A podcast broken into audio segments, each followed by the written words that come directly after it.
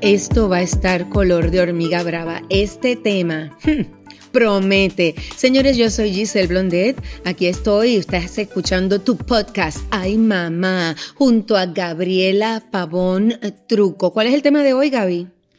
Sí, súper agradable. Ya sé que muchos han preguntado y han comentado sobre los niños que duermen con los padres en la cama. Entonces, Qué mala aquí estamos. Vamos a tener que, vamos a tener que hablar de esto ya porque es que ya los comentarios han sido demasiado. Exactamente. Eh, eh, estábamos haciendo un live y hablamos sobre este tema, ¿no? E inmediatamente, o sea, esto fue como una explosión, ¿no? Hay tantas personas que están a favor, otras en contra. Sofía, mi nieta adorada, que próximamente cumple dos añitos, duerme en la cama con eh, mi hija Gaby y con su esposo William. Yo, honestamente, no estoy de acuerdo, aunque déjame decirte, Gaby, entre los comentarios había muchísimas personas que estaban de acuerdo, pero te voy a decir por qué no estoy de acuerdo yo. Y a ver qué opinan los que nos están escuchando. No estoy de acuerdo porque me parece que la pareja tiene que tener su espacio, su tiempo para estar juntos. Los dos trabajan, eh, que yo sé que esa es una de las razones por las que probablemente duerman con la niña, pero porque quieren tener más tiempo con ella. Pero bueno, los dos trabajan, los dos tienen mil cosas durante el día, están pendientes de las cosas de Sofía, que si bañarla, que si buscar al colegio, que si atenderla, y no creo que tengan tanto tiempo para dedicarle a la parte de la pareja. Por lo menos el poder estar en la habitación juntitos, ver televisión, echarse la patita, tener relaciones íntimas, hello, yo creo que eso es súper importante para el bienestar de la familia completa, no solamente de la pareja. He dicho, caso cerrado. Bueno, el caso vamos a reabrirlo porque yo tengo mis pensamientos sobre esto. Para empezar, Sofía eh, em, está durmiendo con nosotros ahora mismo porque esta es la, razón, la, logística, ¿no? Porque también está como nosotros nos sentimos, pero nosotros vivimos en una casa de dos pisos ahora mismo y la habitación de ella se siente súper lejos y mi excusa o mi razón es que yo no quiero que ella se caiga por las escaleras. Yo tengo el gate, pero yo no confío mucho en las cosas. Yo es que son ansiedades mías y también las de él, by the way, porque él es igual de, de ansioso con las cosas de ella. Pero también sí tiene mucho que ver con, con con el tiempo que tenemos nosotros entre familia a familia, porque él y yo tenemos horarios totalmente diferentes. A veces él abre en su tienda, yo cierro en mi tienda, yo tengo reuniones, esto, lo otro. Ella va a la escuela ahora, entonces realmente yo lo que yo sé, lo que he leído en los comentarios y también lo que he conversado con la pediatra que ella tiene sus propios pensamientos también sobre esto, es que para algunas familias los puede unir aún un poquito más. Y by the way, esto se trata de creatividad en todos los aspectos, porque ¿Ah, William y yo somos creativos. Ok, bueno, no necesito tanta información con respecto a esa parte de la vida de mi hija, pero, pero bueno, me alegra que sean creativos, eso es importantísimo. Señores, les recuerdo que están escuchando Ay Mamá, nuestro podcast donde Gabriela, mi hija y yo estamos aquí hablando como siempre eh, con toda la confianza, con honestidad sobre temas que nos tocan a todas nosotras las mujeres. Eh, aquí no juzgamos el pensamiento de nadie La idea es eso, buscar herramientas para que nosotros podamos mejorar nuestra calidad de vida con nuestras parejas, con nosotras mismas, ¿no? Eh, estamos hablando de este tema que es hasta qué edad los niños deben dormir en la cama. Yo confieso que yo dormía con mi mamá. Mi mamá estaba pues divorciada. Éramos mi mamá y yo solitas y yo me encantaba dormir con ella. La realidad es esa. Y bueno, pues, pero eh, lo que pasa es que hay tantas opiniones encontradas. Hay médicos, estudios que supuestamente han hecho que dicen que em, cuando los niños duermen con los padres hasta una edad avanzada, son niños que después eh, eh, son inseguros, que no tienen una autoestima este, sólida y, y, este, y pues ese apego, em, pues no, no les hace bien. Son niños que después tienen miedos a la hora de dormir, etc. Eh, esa, esa, es una de, de, las cosas que dicen. Por otro lado, hay quienes, hay también estudios que dicen que eh, esa etapa sí es importante, que la compartan los niños con los padres y que, mm, fíjate que se libera una hormona que se llama cortisol. Es interesante esto, ¿no? Porque el niño está tan relajado que le ayuda al crecimiento. O sea que como todo, al final termina siendo eh, qué es lo que te conviene a ti, qué es bueno para tu familia. Yo no sé qué está opinando la gente, pero este, Sofía no se levanta varias veces en la noche porque ustedes se mueven, porque alguien tose. Imagínate dormir con alguien que está roncando muchísimo. Afecta también el, sueño del niño, ¿no? No, aquí la que ronca es ella, vamos a hacerlo bien claro, porque en este instante ella está durmiendo su siesta al lado mío y la escucho desde aquí. Em, en realidad, yo creo que Sofía, lo más que nos molesta a nosotros es que ella se mueve tanto. Eso me afecta a mí más que a nadie, porque ella quiere estar encima de mí todo el tiempo. Pero a la misma vez, eso me da cierta seguridad. Cuando yo la dejo en la escuela, yo me siento que yo sé que en la noche ella va a estar encima de mí y quiere estar conmigo. Es ese pensamiento como un bonding diferente. Entonces, yo entiendo todo lo que tiene que ver con el sueño que, que se puede interrumpir por por eso mismo, pero ella duerme de lo más bien y de alguna manera es una decisión que yo tomé, sacrificar mi sueño por, por ese, ese tiempo con ella. Pero tú tienes planificado que ella duerma con ustedes hasta qué edad, según lo que ustedes tienen planificado. Eh, en realidad yo quisiera que ya a los dos años ella esté en su camita, ya yo estoy viendo qué camita, estoy mirando camitas Montessori, algo que sea más independiente. Y fíjate, yo creo que ella, a ella le gusta su camita. Yo tengo su toddler bed ahora mismo, una versión de, de, eso en su cuarto. Y a ella le gusta, ella se acuesta ahí, ella lee, eh, se queda tranquilita. Y me da gracia porque en la escuela, la maestra, yo le digo, ¿cómo tú haces para que ella se duerma? Porque es que conmigo, ella quiere estar conmigo. Y ella me dice, ah, no, ella se acuesta y cuando, y cuando se levanta antes que los otros niños, ella se queda mirando al techo quietecita. Y yo, pero, ¿por qué? Y es que ella tiene cierto, en, en ese aspecto yo sí estoy de acuerdo con todos los demás, que yo creo que ella sabe que yo estoy ahí, que la voy a buscar y que quiero que esté conmigo. Entonces los niños son súper inteligentes. Los niños saben, y mi mamá siempre decía que los niños te manipulaban desde que nacían era increíble. Y bueno, y es verdad, o sea, manipular, no voy a decir en el mal sentido de la palabra, lo que pasa es que, eh, o sea, qué rico, hello, poder dormir ahí abrazadita con tu mamá, con tu papá, eso pues a quien no le va a gustar. Fíjate que yo soy la mis busca en el internet, mira.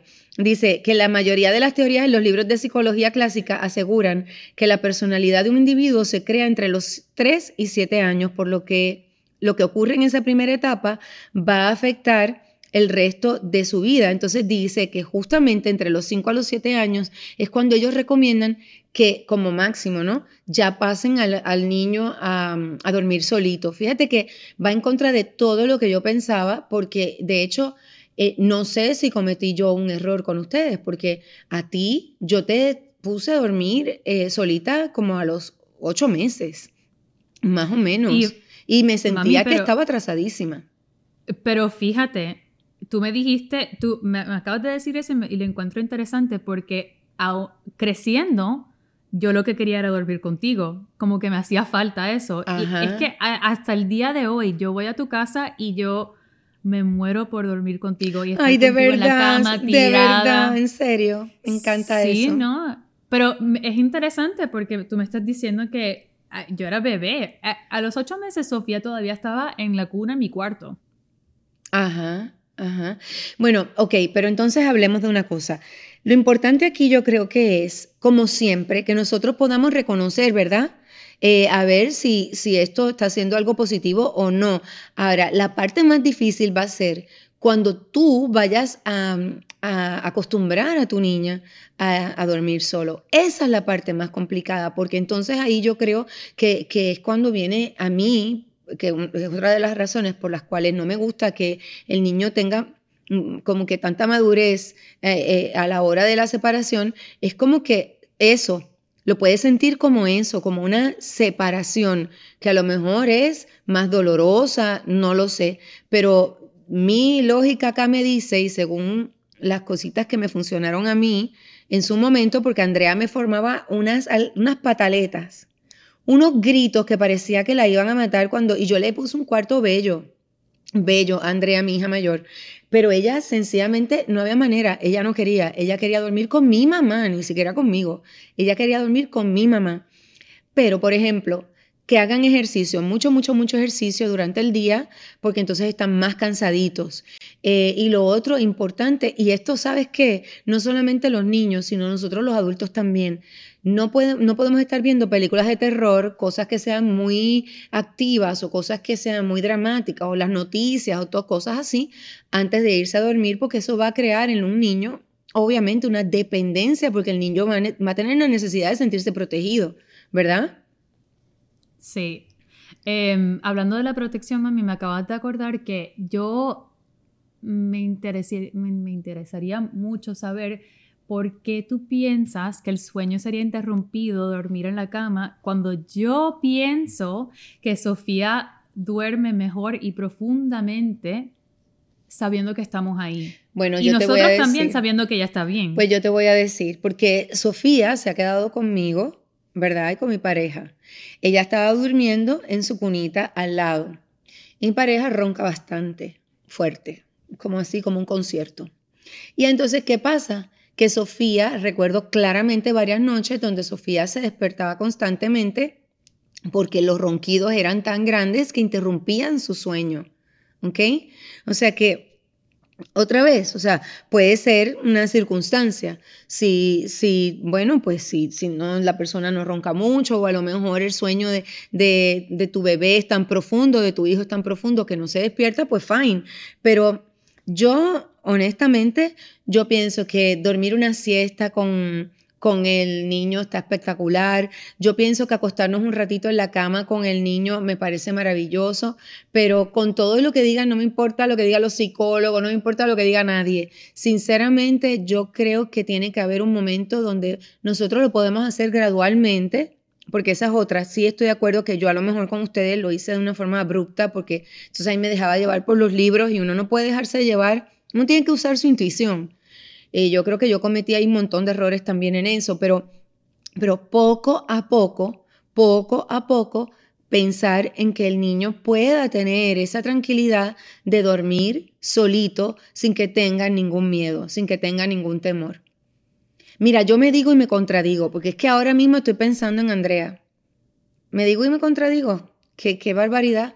Estoy pensando en Andrea cuando era chiquita, ella estaba durmiendo solita y entonces empezó a gritar. Ay, perdón, se me cayó algo. Empezó a gritar y entonces este dijo, estaba gritando, mami, mami, yo fui para allá. ¿Qué te pasa, eh, Andrea? Me dice, mami, que estaba soñando. Y yo, pero ¿qué estaba soñando, mi amor? Esto va a sonar tonto, pero esto pasó. Entonces me dice, mami, yo estaba soñando que un popcorn gigante me quería comer y me dio una ternura, me dieron unas ganas de reír, pero yo seria, esto es, uno tiene que tomar las cosas con seriedad. Y yo le dije, ay, de verdad, mi amor, pues mira, mira lo que vamos a hacer. Ahora tú te vas a dormir otra vez y tú cuando te estés durmiendo, tú vas a tratar de pensar en ese popcorn gigante que te quería comer. Pero ¿qué vas a hacer? Cuando el popcorn gigante venga para donde ti, tú abres la boca y te lo comes, porque tú eres más fuerte que el popcorn gigante. Así que tú haces eso. Y mira, me funcionó. Eh, así de sencillo lo pude resolver esa noche, por lo menos con, con Andrea. Pero nada, olvídate, sigue el podcast tú, porque yo estoy aquí, digo, me contradigo, ahora yo iba a decir que no hay nada que me guste más que dormir con mis hijos, ahora yo iba a decir que cuando venía Andrea de la universidad que viniera a acostarse conmigo, que cuando nosotros estamos más felices es cuando estamos todos juntitos en la cama, eh, conversando, jugando, olvídate, me retiro del podcast, bye. Pero es que, mami, de eso mismo se trata hay, que tener un balance y entender muy bien las circunstancias de cada uno, porque es que si yo tuviera eh, si Sofía no pudiera dormir, no durmiera bien sola, o si no durmiera bien, eh, no sé, es que tiene que ver con las circunstancias del hogar. Además de que jamás yo durmiera con ella en mi cama antes de un año. Eso sí que está un big no-no porque no es seguro. Te tengo una pregunta. Para el bebé. ¿Tú le enseñas a Sofía a comer sola o tú le, le piensas dar la comida en la boquita? todo, todo, todo el tiempo. ¿Hasta qué edad tú piensas? Ya, ya Sofía come sola prácticamente. ¿Y por qué le enseñaste eso si ya no tiene ni dos años? Sofía lo quiso hacer sola. No, no, no. Ella estaba investigando. No, no, no. Dime la verdad. ¿No pensaste, no trataste de que ella tomara la botellita sola, que la cogiera solita desde temprano? Es que ella ya estaba enseñando cues de esas cosas. Ok, ok, está bien. ¿Y vestirse sola? ¿Tú no le estás enseñando a vestirse sola o la piensas vestir, eh, eh, o sea, siempre? No, ya se la voy a vestir sola, igual como ella va a dormir sola eventualmente. Por eso, pero lo que digo es que está bien, ok, ya, lo tengo clarísimo. Cada niño que uno debe saber hasta qué edad, ¿no? Eh, me imagino que uno va reconociendo las señales, pero está claro en que nosotros tenemos que enseñarles a nuestros hijos independencia, olvídate, se los tenemos que enseñarles, tenemos que enseñar a dormir solos, igual que les enseñamos a comer solos, igual que les enseñamos a vestirse solos, y la pareja tiene que tener su tiempo solo. Sorry con excuse me, mm, lo siento mucho. Balance perfecto, pero esa parte no la voy a dejar fuera. Para empezar, hay 24 horas en un día lo que tú haces con tus 24 horas, it's on you. Tú estabas hablando sobre eh, las, ¿cómo se dice? los naps y las siestas de Sofía y qué sé yo. Pues justamente en este nap yo estoy trabajando. Este no es el momento de estar ahí acostada con ella, aunque me encantaría. Pero en realidad este es el momento de estar haciendo cosas. El momento de estar en ese bonding con ella es en la noche.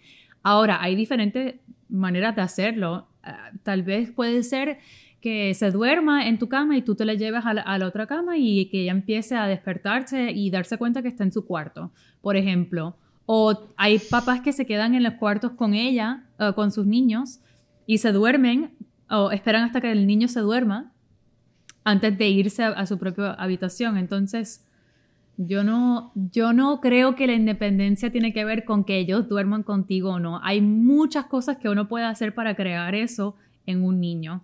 Sofía es bien independiente y duerme conmigo. Y tú misma lo has dicho, entonces no creo que ese argumento sea tan fuerte. Ok, bueno, creo que ya hemos terminado esta conversación, en esta charla aquí en Ay Mamá. Ustedes díganos qué piensan, porque evidentemente Gabriela y yo no nos vamos a poner de acuerdo.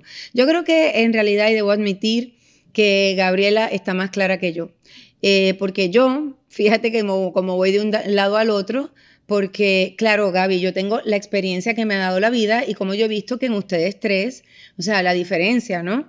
Eh, de, con, los que dormí un poquito más y con los que dormí un poquito menos. Y este tiene que ver un poco con las personalidades y eso, las circunstancias de la vida. Bueno, olvídate. Y, como, no, y como hablamos, eh, tiene que ver con qué tú estás haciendo con las otras horas de tu vida. O sea, Sofía va a la escuela, hemos hablado mucho de cómo yo me comunico con ella, le leo, em, vemos cosas educativas, salimos al parque. Entonces, si, si vas a dormir con tu bebé o con tu hijo o hija, ¿qué estás haciendo con el resto de tu tiempo?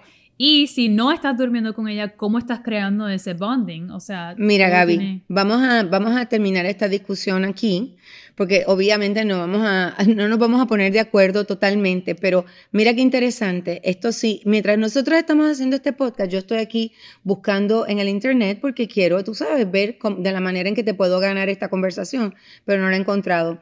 Entonces, no, pero es que es interesante, cuando uno ve los estudios, hay unos estudios que dicen que definitivamente no es bueno, que tú debes, que tú debes, tan pronto se pueda, eh, uno, cumplido el año, ves, ya pasarlo a la, habitación y dan mil razones por las que debemos hacerlo, ¿no? Que el niño debe tener su rutina, que se debe acostar temprano, que debe acostarse en su propia cama, eh, que debe, así lo que yo te decía, ¿no? Que tiene que aprender a, vestirse, tiene que aprender a comer solito, tiene que, eh, y que eso favorece a la autonomía y fomenta la autoestima saludable, ¿verdad? Eso es lo que dicen uno, pero hay otros ya dependiendo ¿no? de, la escuela, de, o sea, de quien haga el estudio, hay otros que dicen que está bien que un niño duerma con sus padres como hasta los siete años, porque a los siete años es cuando ya empieza toda la cuestión de el desarrollo de, o sea, del sexo, el conocimiento ya, ¿no? Eh, eh, del organismo, no sé cómo si lo estoy explicando bien, con respecto a esa parte, esa definición sexual.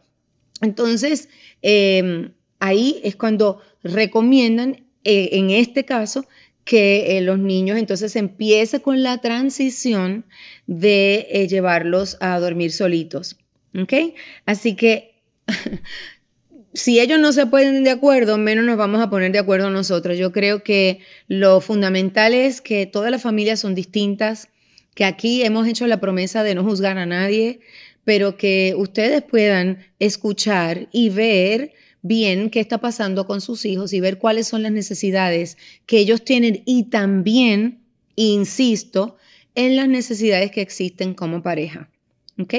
Así que después que haya un balance en todo eso, yo me imagino que todo va a estar bastante bien. Ustedes nos escriben, nos dicen, porque ya, ¿qué les puedo decir? Yo, mira, callada, yo calladita me veo más bonita. Mira, yo, que, que se presenten las que me estaban defendiendo, porque yo sé que hay muchas que, que estaban diciendo que también lo hacen. Y la verdad es, es lo que estábamos hablando, es totalmente de acuerdo a la familia y los hábitos de la familia, porque yo no puedo tener el mismo horario que una persona que trabaja un 9 a 5 lunes a viernes, porque yo no tengo ese trabajo, ni lo tiene mi esposo. Entonces nosotros nos adaptamos a lo que necesitamos para estar unidas como una familia y para poder, y para poder em, eh, sentirnos que estamos todavía compartiendo y eh, formando una parte grande en, y en, la, vida de Sofía. Y bueno, como te digo, como pareja, mira, si estás escuchando esto y tú em, formas parte de este club de personas que duerme con tu hijo o hija todavía, te voy a decir, hay 24 horas en un día, mi esposo y yo eh, coordinamos y planificamos estratégicamente nuestro tiempo. Fíjate que para el cumpleaños de él, nosotros normalmente pensamos vamos a ir a cenar, bien nice, tomarnos un vinito. Y lo que hicimos fue llevamos a Sofía a la escuela y dijimos, tenemos ocho horas para poder hacer algo. Y nos fuimos de aventuras por ahí. Entonces, todo tiene que ver con, en vez de enfocarte en no tener tiempo, ¿qué puedes hacer con el tiempo que sí tienes? Porque eh, eso no va a cambiar. E, las horas están ahí y lo que tú haces con ellos es totalmente Up to you, como decimos en Speaking English. Up to you. Bueno, pues queremos escuchar sus opiniones. Escríbanos a nuestras redes sociales, arroba Giselle Blondet o a la de Gaby, que es arroba Gabriela Pavón Truco. Nos dejan sus comentarios y también otros temas que ustedes quieran escuchar. Y recuerden que nuestro podcast Ay Mamá es gratis. ¿Y dónde lo pueden conseguir, Gaby? En todas las plataformas digitales. Serían Apple Podcasts, en Spotify, en YouTube y en Google Play. Y recuerden que sale un episodio nuevo cada martes. Exactamente. nos vemos entonces. Espero que esto haya provocado una conversación saludable con sus parejas, con su familia, con sus amigas. Comparen, vean a ver qué es lo que hace cada una y nos cuentan. Nos encanta saber qué hacen ustedes, qué hacen los demás. Compártanlo con nosotros. Nos vemos entonces muy pronto. Bueno, nos vemos, no nos escuchamos, bendito sea Dios. Despide tú, Gaby, que hoy estoy más perdida que qué te puedo decir. No, las voy a dejar con este pensamiento. Comparen, pero no juzguen. Todos lo hacemos diferente y lo que sea bueno y saludable para nuestra familia puede lucir diferente. Entonces, trátate bien. Si vas a cambiar tu rutina, hazlo con amor. No te pongas tanta, tanta presión, madre, que estás escuchando esto. Y la próxima vez vamos a ver, vamos a tocar este tema cuando vengas para acá para visitarme. Y quiera dormir con Sofía. Ah, exactamente. Pero bueno, Gaby, como tú sabes, que todo lo que salga por tu boquita provenga del amor. Los queremos mucho. Un beso bien, bien grande. Que tengan un maravilloso día. Los queremos. Adiós y clic, clic.